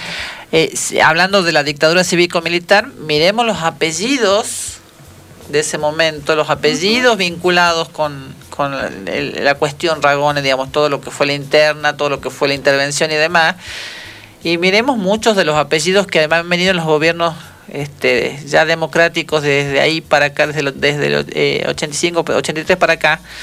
Eh, y hay algunos nombres que que los que no siguen, siguen. Yo no le voy a echar la, la culpa a los hijos, pero la cultura política, por decirlo de alguna manera, viene de ahí. de, Eh, pensemos en cosas como, por ejemplo, eh, las luchas políticas hacia dentro de un mismo partido eh, y cómo a veces sectores, este, no hace falta que haya un partido de derecha y un partido de izquierda, a veces este, estas dos tendencias ideológicas dentro de un mismo partido pueden hacer que de repente, como pasó con Ragone, se haya quedado solo. A Ragone lo secuestran porque lo de, dentro del partido lo dejaron solo. Y esto lo conversábamos. Eh, bueno, yo, yo, cu- yo cuento una imagen que me cuenta mi papá, eh, que eh, en el velorio de Mario Villada, eh, que, con, que era tío de mi mamá, mi papá va y llega y estaba Ragones sentado de un lado en el velorio, solo, y todo el resto de sus compañeros políticos del otro lado, y no le dirigían la palabra, no lo hablaban, ni le hacían compañía. Cuando digo ¿Cuánto solo, de- perdón, quiero Sí, aclarar sí. porque solo en el sentido de los sectores de poder dentro del propio Dentro partido Por eso no nos- político y no del apoyo popular, porque Así acabo de decir que es- lo secuestran Que- que tres días antes de, en el- de Una realmente era el candidato que iba a ganar la presidencia del partido. No, no, no estoy hablando de en el velorio de Mario Villada, que Sí. fue su ministro de Hacienda y después fue diputado nacional y fallece Sí, sí, sí. al poco tiempo. eh, eran los sectores políticos que estaban en el. en el- Y vos fíjate que el El mote velorio. de, de amigo de los montoneros que le habían puesto Sí. también fu- fue uno eh, en ese proceso de, de aislarlo, tenía que ver con eso, ¿no? Y de cómo el partido tenía que seguir el mando de, de estos apellidos, como vos bien decías, y no se podía permitir bajo ningún punto de vista que el pueblo tome el control de un partido que era justamente un partido popular, supuestamente. Y hay. Pero vos eh, fíjate que en Salta la historia de ese partido, el, el partido está tomado por la oligarquía desde siempre. Y, y la otra cosa, el papel que jugó la prensa. La verdad que es muy interesante analizar este, cómo eh, los diarios del, del momento, particularmente el diario independiente, que se hace independiente y de mayor Eh, eh, tirada. el de- eh, que el de- además- el tribuno y el el tribuno y el intransigente. El tribuno, propiedad de Roberto Romero, que era la oposición de Ragone en la interna de. Y cómo además este, te, envaya- te venden fruta pro- podrida, ¿no? Porque No, en el artículo que escribe Andrés, este, Andrés Gaufín. Andrés Gaufín, el compañero de Gaby, habla claramente de, de los autos estos que nunca estuvieron. Sí, y de cómo con- se construye la noticia y cómo los diarios, porque hoy de repente decimos, bueno, no, cómo actuaron o cómo actúa tal o cual diario a nivel del manejo de la política nacional. Bueno, a ver, si miramos históricamente, es nuevo, o sea, la prensa viene construyendo y destruyendo este, candidaturas políticas, partidos, etcétera, etcétera. Y en el caso de, de Ragone es muy sintomático un análisis sistemático de los diarios de la gestión del diario El Tribuno, este, cómo va marcando este, muchas de la, de, mucha de la agenda y muchas de las interpretaciones que se hacen acerca de, de este, Ragone y no solamente durante, sino también después, ¿no? Claro. O sea, el hecho de que en el diario El Tribuno la noticia del secuestro de Ragone haya aparecido solo en policiales. No como un hecho político. Es una noticia política. Y claro, cuatro Gente- días después eran las internas. Eran las internas, pero había Pero sido era un ex gobernador, de- claro. Había sido Además, gobernador de la claro. provincia. Yo, yo creo, yo leo eso, veo el diario y veo y digo, no lo puedo creer, gente. Estábamos frente a quien ha sido gobernador, un gobernador secuestrado. Digo, es una noticia política. Claro. Además es una noticia de primera plana, eh, título catástrofe, digamos, no, no, no, uno de- no concibe esa noticia de otra manera ahora y. ¿Y sabes que me acuerdo, mirá, salvando las distancias? Siempre me acuerdo cómo me enteré yo de la- del asesinato de, de José Luis Cabeza. Ah, Así, así una notita chiquita, un cuadradito en una de las páginas no más vistas del diario, de este diario, este, oculten policiales como si nada y queman, ¿no? De ocultar eh, crímenes que tienen mucho más impacto y que tienen un montón de, gente vinculada a los poderes, generalmente económicos incluidos, invisibilizados. Y qué, qué cosa esta como ellos van, ellos son los verdaderos constructores de un relato falso.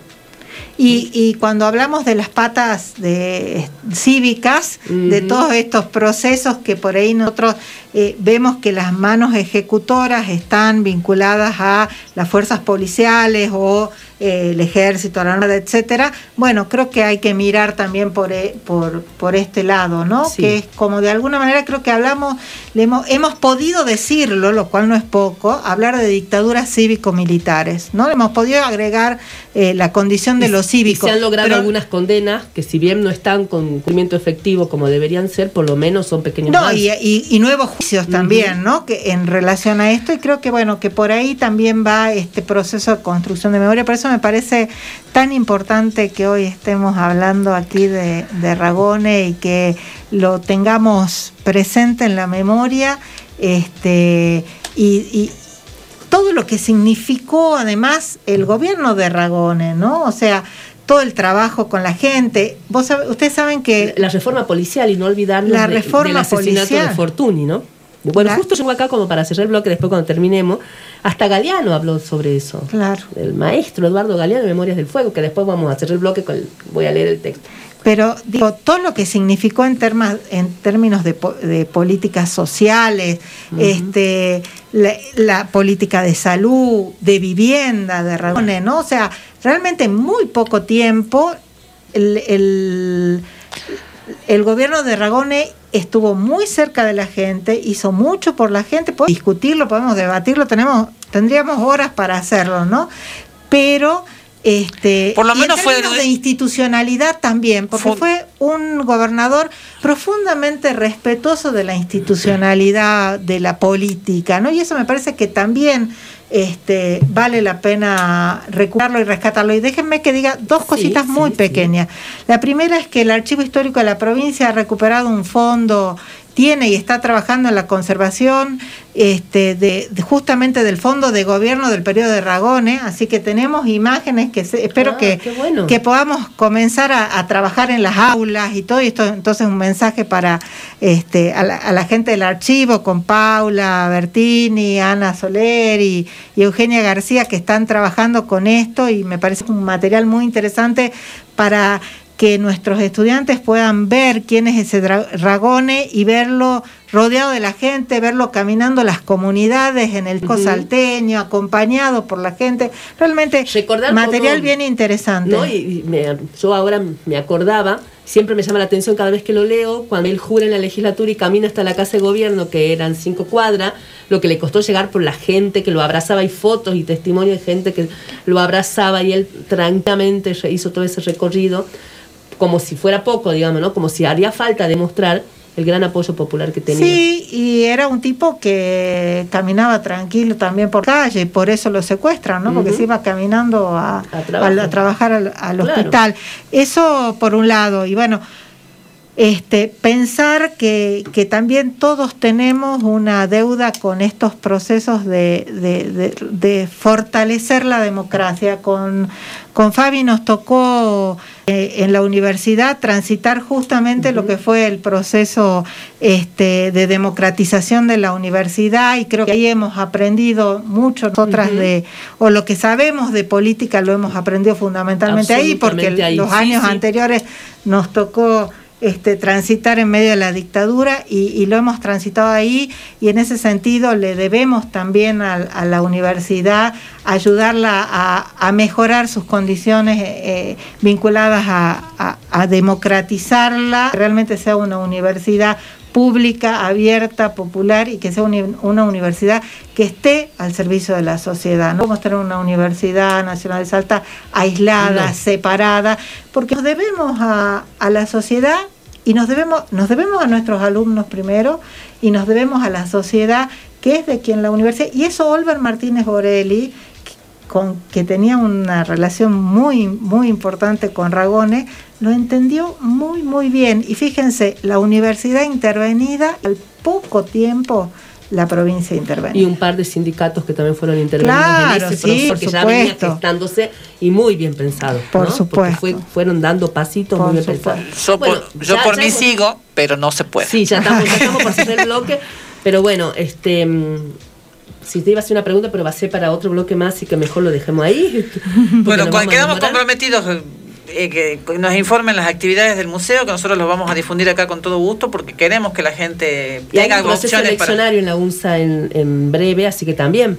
Bueno, ¿no? Información sobre eso, nosotros podemos estar acá colaborando desde aquí. Bueno, a muchas difundir gracias. Y demás. Muchas bueno, gracias. antes de ir al tema, que vamos a ir a escuchando una canción que quien quiero oír que oiga, que es una flor de letra para hablar de la historia y demás.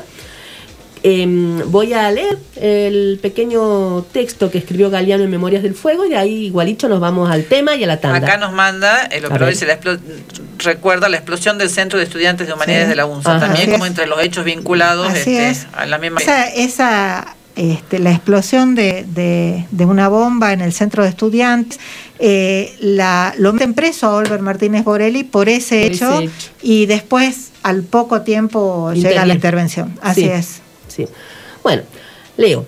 Como en un cuadro del venezolano Vargas, en la provincia argentina de Salta, los autos patrulleros de la policía fueron pintados de amarillo y de naranja. En vez de sirena, llevaban música y en vez de presos, llevaban niños. Los patrulleros andaban llenos de niños que iban y venían desde los ranchos lejanos a las escuelas de la ciudad. Las celdas de castigo, las celdas de castigo y las cámaras de tortura fueron demolidas. Desapareció la policía de los partidos de fútbol y de las manifestaciones eh, obreras. Salieron en libertad los torturadores y marcharon presos los torturados y marcharon presos los torturadores oficiales especializados en romper huesos a martillazos. Los perros policiales que habían sido el terror de la población pasaron a dar funciones de acrobacia para divertir a los barrios pobres.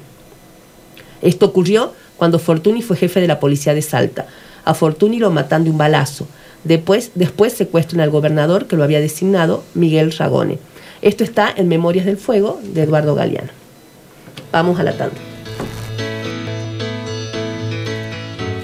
Cuando no recordamos lo que nos pasa, nos puede suceder la misma cosa. Son esas mismas cosas que nos marginan, nos matan la memoria, nos queman las ideas, nos quitan las palabras. Ah, si la historia la escriben los que ganan, eso quiere decir que hay otra historia, la verdadera historia. Quien quiera oír,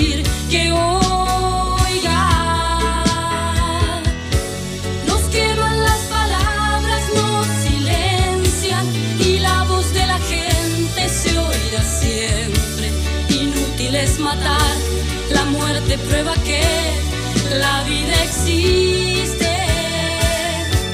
Cuando no recordamos lo que nos pasa, nos puede suceder la misma cosa. Son esas mismas cosas que nos marginan, nos matan la memoria, nos queman las ideas,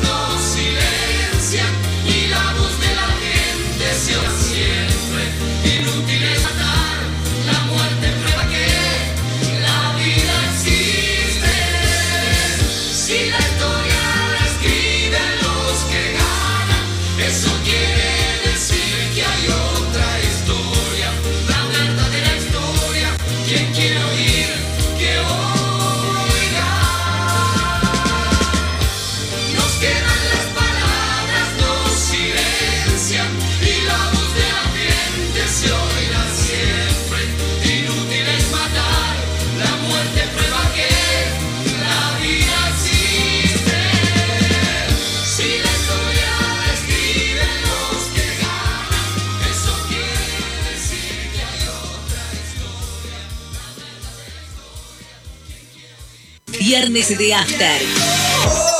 Viernes de After.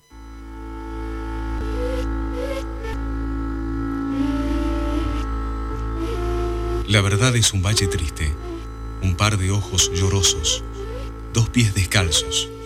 La verdad es un llanto ahogado, una carcajada feliz, un beso robado. La verdad siempre aflora cuando algunos callan y la gente habla. 88.1.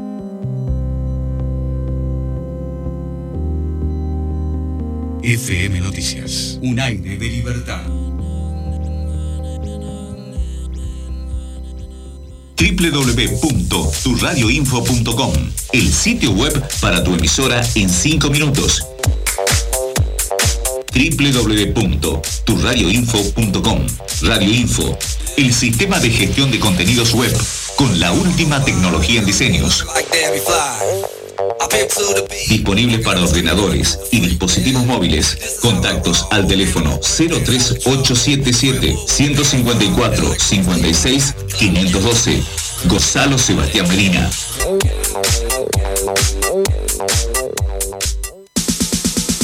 MG Fitness, Jujuy 274. Entrenamiento funcional, pilates, boxeo, árabe, patín, ritmos, pesa, tela, zumba, gimnasia rítmica y más. MG Fitness, 2x1 para personal de fuerzas de seguridad. Consulta más promos al 3875 812999 o al 3875 603998. MG Fitness. Vení a moverte.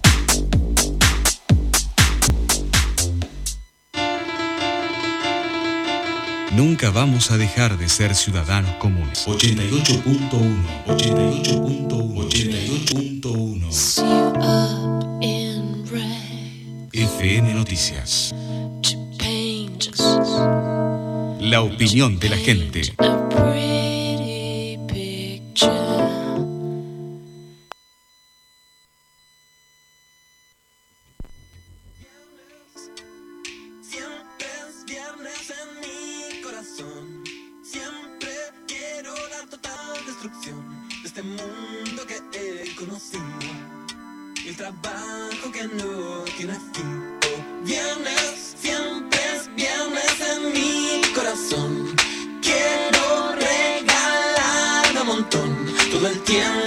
Siento morir. Y el viernes puedo morir cada vez que me despierto. Oh, oh, oh. Dos mensajes en el velador. ¡Ey! Perdón, ¿ya empezamos? ¡Ey! Sí, ya, córtela, córtela. Perdón, seguimos chusmeando acá. Ustedes saben que cuando las amigas se juntan hablan, hablan, hablan. hablan. Además, sé leer, tengo, el- tengo la grilla acá, me está explicando lo que vamos a hacer Le ahora. Estoy contando a Ah, Gaby. Pero estamos.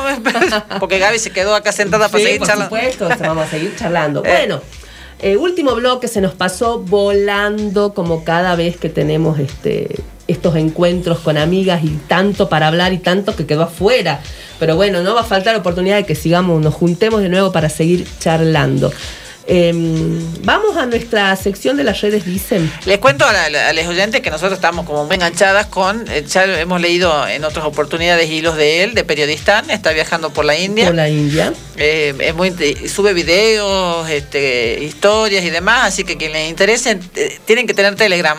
Pero si no lo siguen en Twitter, se llama Peristán, entran eh, en general muy interesante. Ahora está en la India y está pasando las cosas en el momento en que para lo que es la tecnología.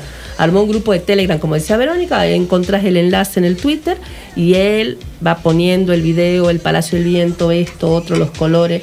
El día la mujer encontró mujeres festejando en la playa, en las calles, de distintas formas, con ropa muy colorida, abrazadas entre ellas.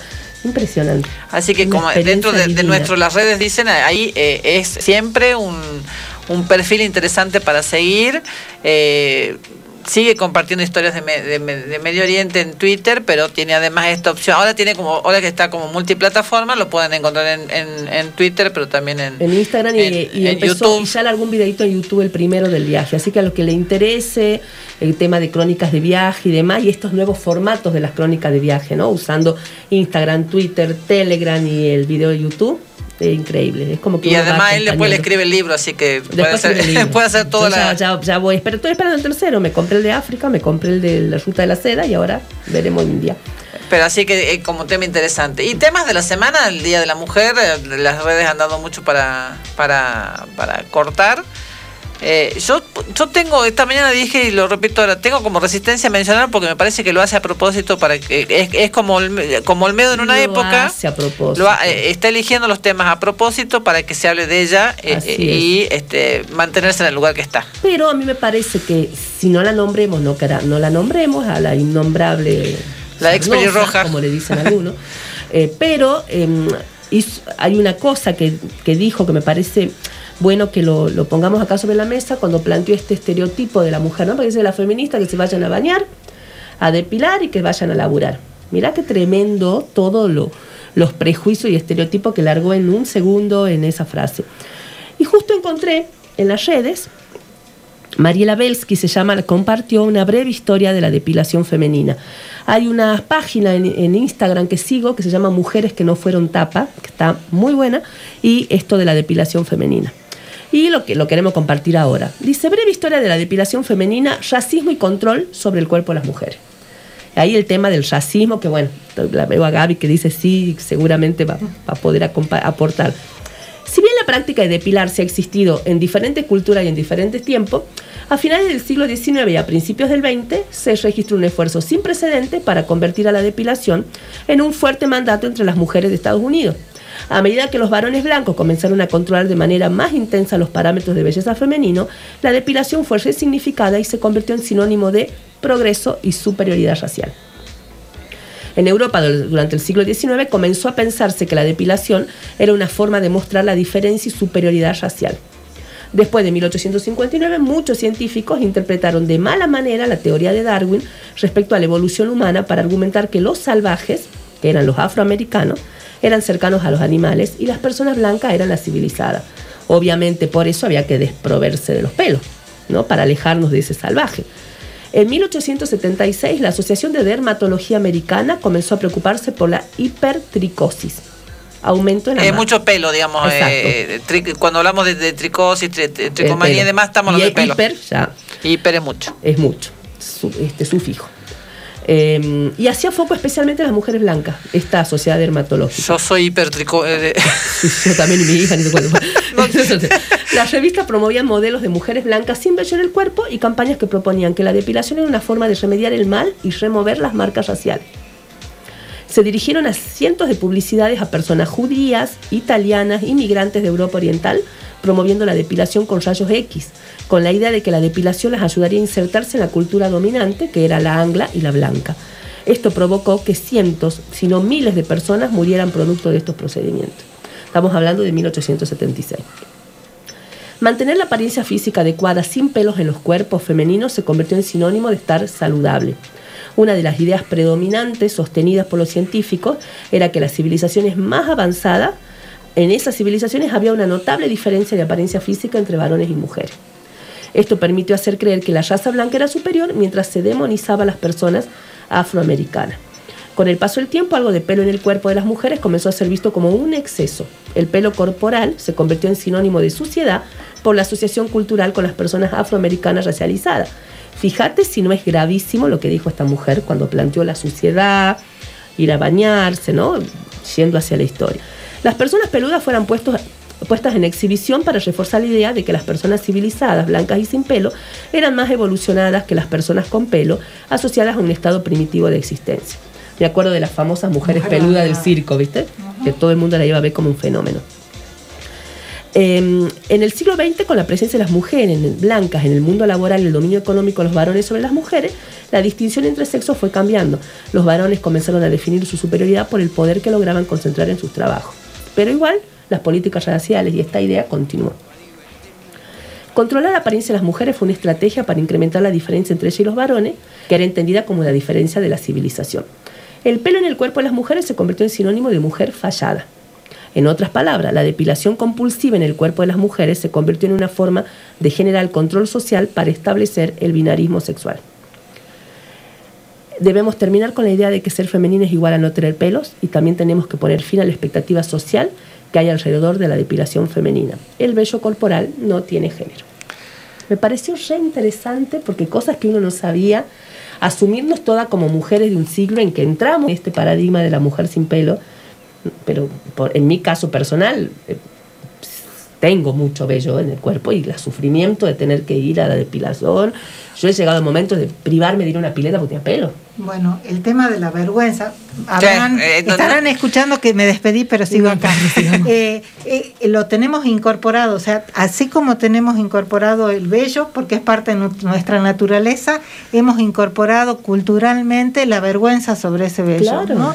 Entonces, no, no, no, no me voy a meter a la pileta porque hoy no me depilé. Pero, chicas, y creo que la lucha feminista de esta persona y, y- y, eh, que yo coincido con Vero que en realidad lo que busca es este, Sí, generar que generar que hablemos de ella, por eso mejor me, me- me pliego que no la nombremos. No la nombremos. Pero no la nombremos, pero me parece que sí tenemos que trabajar Así sobre es. eso, que es súper interesante y es tanto parte de la lucha feminista que si ustedes vemos algunas publicidades que han incorporado esto como inclusive como estrategia de venta, ¿no? Esta decir, bueno, no todas las mujeres son iguales, no todas somos iguales y venden un desodorante para la que está depilada y para la Para que la no que está no. depilada y que muestra sus axilas con vello. Qué bueno, qué bueno. Realmente Yo insisto, esta mañana lo decía y lo, lo repito ahora. Yo creo que más allá de que hay cuestiones de marketing, lo que me parece piola es que se está naturalizando una postura, una visión sobre la, sobre la mujer, digamos, que desde el medio es falsa, pero como la gente le presta más atención a las publicidades que a lo que dicen los conductores, a lo mejor acá en una generación ya tenemos esto como lo que hasta acá es falso ya empieza a ser verdadero porque la gente no lo concibe de otra manera. Entonces no no no cuestiono las publicidades. No, al contrario, entiendo digo- entiendo que son un- que son una chantada pero me parece tan bueno que empiecen a crear sentido común a ver, el marketing lo que busca, que es la ganancia, Claro. es que está viendo que la cosa va por acá y que las mujeres, y, y después entonces te ayudan a esto que por ahí desde la lucha es tan difícil, capaz que desde una De publicidad, la publicidad se consigue mejor, mucho sí. más, de manera mucho más rápida y más sencilla. Así que, este, y es parte de lo que, de lo que nosotros queremos sobre nuestros cuerpos. Así es, el control de nuestros cuerpos o y la no quiero y la libertad. punto. El- el- estamos empezando a ser libres hasta en esas cosas que parecen frívolas, cotidianas, pequeñitas, como el tema de la depilación, y de pronto decir, no me depilé, bueno, me voy a la pileta igual, ¿no? Que a nosotros ha sido algo que nos ha marcado en nuestra generación.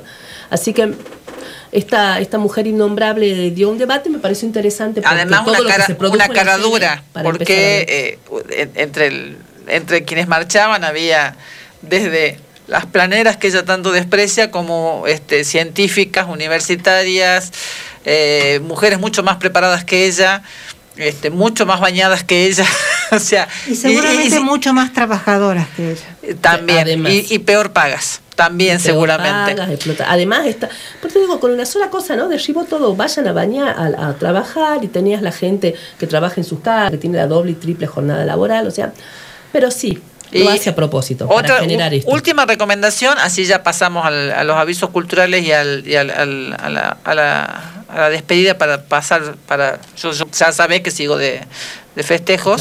Este, eh, así que les recomiendo también eh, para seguir en Twitter Científicas de Acá, que es una página, una página, una, un, un- sí, es una página de Twitter que eh, reúne todas las actividades que tienen que ver con mujeres en la ciencia y promoción de mujeres en la ciencia. Eh, desde ahí se han realizado, se han concretado muchas publicaciones, muchas destinadas a las niñas, por- en la búsqueda de de, de construir esto de que las mujeres servimos solamente para las, las, las- las carreras so- de sociales y no para las, las, las carreras científicas. Sociales también son ciencias. Yo- ¿no? yo- Pero que servimos acá en la, sí, en- la, ciencia pura, en pero la, no es una- en la mesa, no, no, este, dije ciencias sociales, dije, ¿no? Pero al margen de esto, decir, eh, y en esta mesa somos todos de, de esa- de ese, de ese lado, pero... Este, y hacemos ciencia.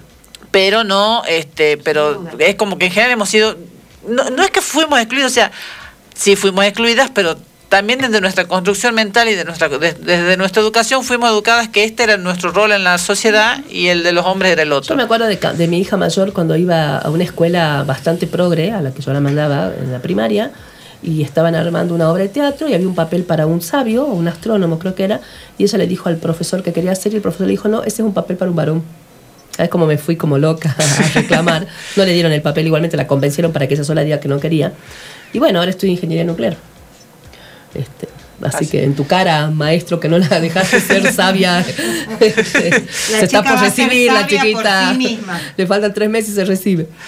Así que bueno, como anécdotas de esas que hemos vivido nosotros, sobre todo nosotros en nuestra generación hemos padecido mucho esos posicionamientos y esos estereotipos. Es nuestra voluntad, saliéndonos ya, eh, y eh, por esto invitamos también a, a los oyentes, eh, empezar a difundir actividades culturales para tener otras cosas para hacer, que no sea solamente ver una serie en casa, sino por ahí o visitar un museo. Visitar un museo, Eh, este- ver alguna obra de teatro y apoyar el teatro salteño, que es la, la promo que tenemos ahora. ¿Te parece que le escuchemos un Por ratito? eso, eh, eh, ahora vamos a escuchar, este, en ese sentido, una promoción que tenemos. Hola a todos los oyentes del programa Viernes de After. Eh, soy Pablo Aguirre, director de la obra Hotel Otelo, y los quería invitar este domingo 13 de marzo a las 20 horas a la función que se va a realizar en La Ventolera, O'Higgins 585. Los actores pertenecen al grupo Ma Teatro y la obra se trata de un hotel de cuartos transitorios en un pueblo chico. El mal clima de una noche de tormenta conspira para que se encuentren cuatro personajes con singulares intenciones. Hay, hubo, habrá una tragedia. Los actores son Aldana, Aldana Nieva, Sofía Lajad, David Flores y Leonardo Pilili. Eh, la asistencia técnica la realiza Santiago de Los Ángeles Cruz. Las entradas anticipadas son de 400 pesos y las entradas en puerta de 500 pesos. Eh, para conseguir su entrada tienen que comunicarse con la ventolera. Los esperamos y bueno, a ver teatro salteño y apoyar a los artistas locales. Que tengan una hermosa jornada. Tengo la sospecha de quién debe ser el que habla, pero bueno. No, no, no, ese es el ¿No es? director, Pablo, no me acuerdo el apellido. Eh, bueno, Leonardo Pilili, que es, eh, es el actor, el au- uno de los actores y es el que escribió la obra, yo ya la fui a ver, recomendada, eh, se llama Hotel Otelo, con el nombre de Otelo, pero Otelo, está muy linda el juego de palabras, está muy linda la obra, se la recomiendo. Hay que apoyar el teatro salteño, que después de dos años durísimos está volviendo con mucho esfuerzo. Eh, hemos, y, y cuando vino la pandemia estábamos en una situación muy buena del teatro salteño, muchas obras, muchos grupitos, así que bueno, ojalá que podamos recuperar ese prepandemia. Entre otras cosas, recomendación siempre la usina cultural, que siempre tiene cosas in- interesantes, hay muchas actividades de danza este fin de semana. Eh, bueno, está lo de San Patricio también, que hay unas actividades, me mira la doctora, ¿no sabías? No. ¿Cómo te vas a perder lo de San Patricio? Espérenme que acá tengo toda la información. Ah, Si claro, pues en marzo, no sé por qué se me ocurrió que era en 14 de febrero. marzo es el, es el San Patricio y hay un, una especie de feria de cerveza artesanal. Esperen que acá la tengo a la información. Se me borró recién. Ah, no, si hay por eso, cerveza, ahí me- está. no, no me la puedes perder. municipalidad acompañará la jornada que contará con la presencia de emprendedores cerveceros de rubros afines. Será el sábado 12 de marzo en el Paseo Ameguino. Mañana. Mañana, En Paseo fre- en- Ameguino, enfrente de la- de la 12 a 0, o sea, 12 estación de horas. Sí, ahí es. Va a haber juegos, sorteos, emprendedores gastronómicos, bandas en vivo y mucha cerveza artesanal. Así que ya lo estoy viendo. Miren la cara de felicidad que tiene Gualito. Ya, ya está, ya, ya anotando, está parando para irse. Ya se está preparando. Entrada libre y gratuita. Eh, el paseo Meguino es lo que está frente a la, a la estación de trenes. Así es, Así, así que de- está la Feria de la Balcarce, llega al final, ahí está el paseo Meguino. Bueno, y como para. ¿Algo más? ¿Tenías Eh, No, nada otra? más. Bueno, la noticia, eh, durante la mañana, al- alrededor del mediodía, asumió en Chile eh, Gabriel Boric, Boric como, Font. eh, como, este, eh, pe- como presidente de Chile eh, en, un, en, en la culminación, esperemos que no sea la culminación, pero hasta acá sí, de todo un proceso que se viene llevando adelante desde aquellas este, marchas estudiantiles eh, reclamando este, le- reclamando al gobierno sus, por sus políticas. De- estas marchas fueron alrededor de, de hace unos 10 años porque muchos de los que participaron de esas marchas fueron los candidatos en esta, Un en poco esta más de elección. 10 años, un poquito más.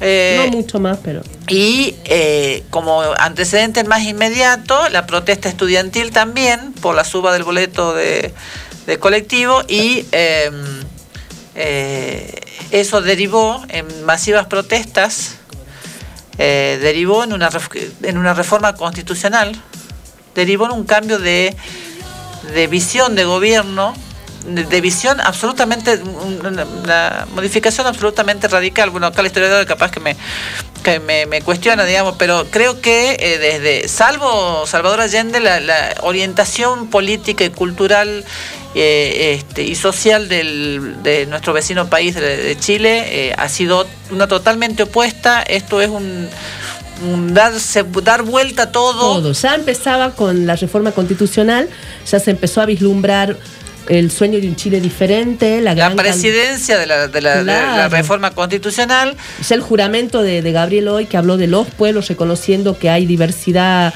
de, y el, pueblos en y el gabinete de, Boric, que está integrado por, son 24 ministerios, de los cuales eh, 14 están, presi- están este, presididos por mujeres. Mientras hablamos de esto, suena de fondo en esta previa que nosotros hacemos siempre canciones. ¿Qué canciones tenemos ganas de escuchar antes de seguir en el viernes?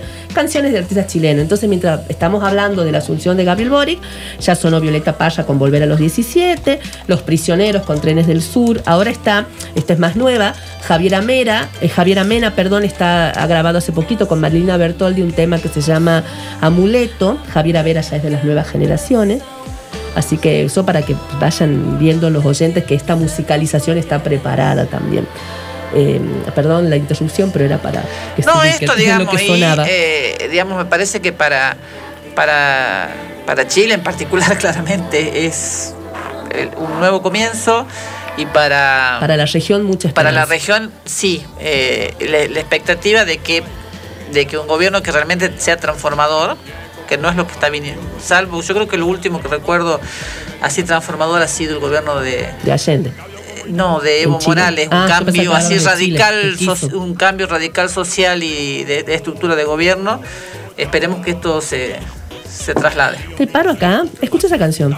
El caso estaba claro, él no era el culpable. El jurado se burló, el fiscal me huyó. Y en la cárcel mi muchacho terminó. Poneme desde el principio. Eso que estamos escuchando es 31 minutos. Es un grupo chileno que empezó haciendo como son marionetas, que justamente en el debate que hubo de Boric con el otro. Escucha el principio. Eso es porque es un abogado que habla como un idiota, pero. ¿Cómo está su señoría y todo el público en la sala? Esa Alza la mano si tú eres inocente. Alza la mano si tú eres culpable. Soy un abogado muy profesional. He dedicado mi vida entera a estudiar. Fui el primer alumno en la facultad. Defiendo a mis clientes con habilidad. Pero el juez no confía en mí. Porque hablo como idiota. Come como un entonces, bueno. 31 minutos es un grupo al que en una mm, que se, que se popularizó mucho, yo ya lo conocía de antes por mi hija, pero se popularizó mucho porque en el debate presidencial el otro candidato Cast eh, habló que mm, en realidad la alcaldesa de, mm, de- de Los Cobos, creo que se llama un lugar este, de, de Chile, prohibió un festival de mm, que ellos actúen en en- como en el municipio porque son comunistas. Dijeron, los acusaron de comunistas. Entonces Boric los sale a defender, eh, los sale a defender. Mucha gente dividió porque para Chile son como héroes. Actuaron en, en Viña del Mar, son un grupo que ha marcado generaciones. Este, así que bueno, por eso lo puse justamente para recordar un poco que 31 minutos es, un- es para niños que ha marcado generaciones de chilenos y que desde el sector de CAS y de la ultraderecha los consideraban comunistas. Tienen un programa con un videíto de eh, cuidado ambiental y es de hace muchos años, o sea, muy interesante. Así que eso como para recordarles, fue muy simbólico poner este 31 minutos por lo que provocó en el debate presidencial en su momento. Nos vamos entonces con música de autores chilenos. Así Eh, es. Ahora está sonando la grandiosa Mon Laferte. Eh, y nos despedimos y vamos, yo- yo me voy de caravana. Eh, yo sigo mi caravana en realidad. Hace cuatro días que está festejando. Eh, y eh, como recomendación para el fin de semana tenemos que dejar de decir comunista por un par de años. Así que a ver si, si, si ya dejamos de... de por lo- o ponernos a estudiar qué, qué es el comunismo como para aplicarlo a quien, a quien corresponde. Bueno, muchísimas gracias Gaby por habernos acompañado. Invitación. Eh, y bueno, esperemos que, se hayan, que les hayan pasado bien, que se hayan informado, que se hayan divertido y el- nos escuchamos el viernes que viene. Hasta el viernes que viene. Esto lo hacemos para divertirnos, como también lo decía ya. Como era ingresante, ¿qué nombre le habían Principiante. puesto? El principiante, como fue bautizado residente. Este, hasta el viernes. Sé que nos vamos a extrañar. Puedo sonar exagerado. A veces me quiero matar otras te quiero acá a mi lado. Montaña rusa emocional.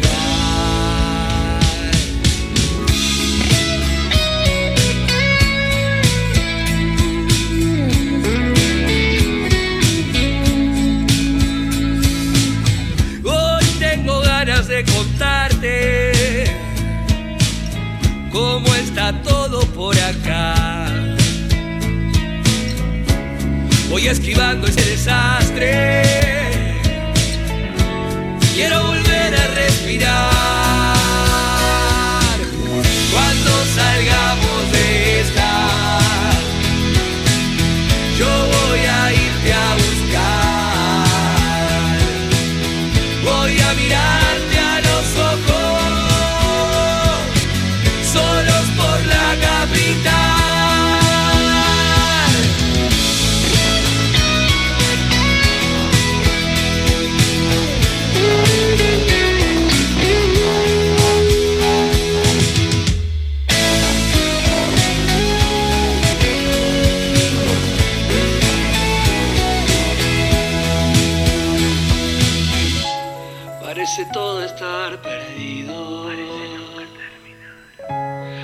parece nunca terminar. Queda el abrazo de ese amigo.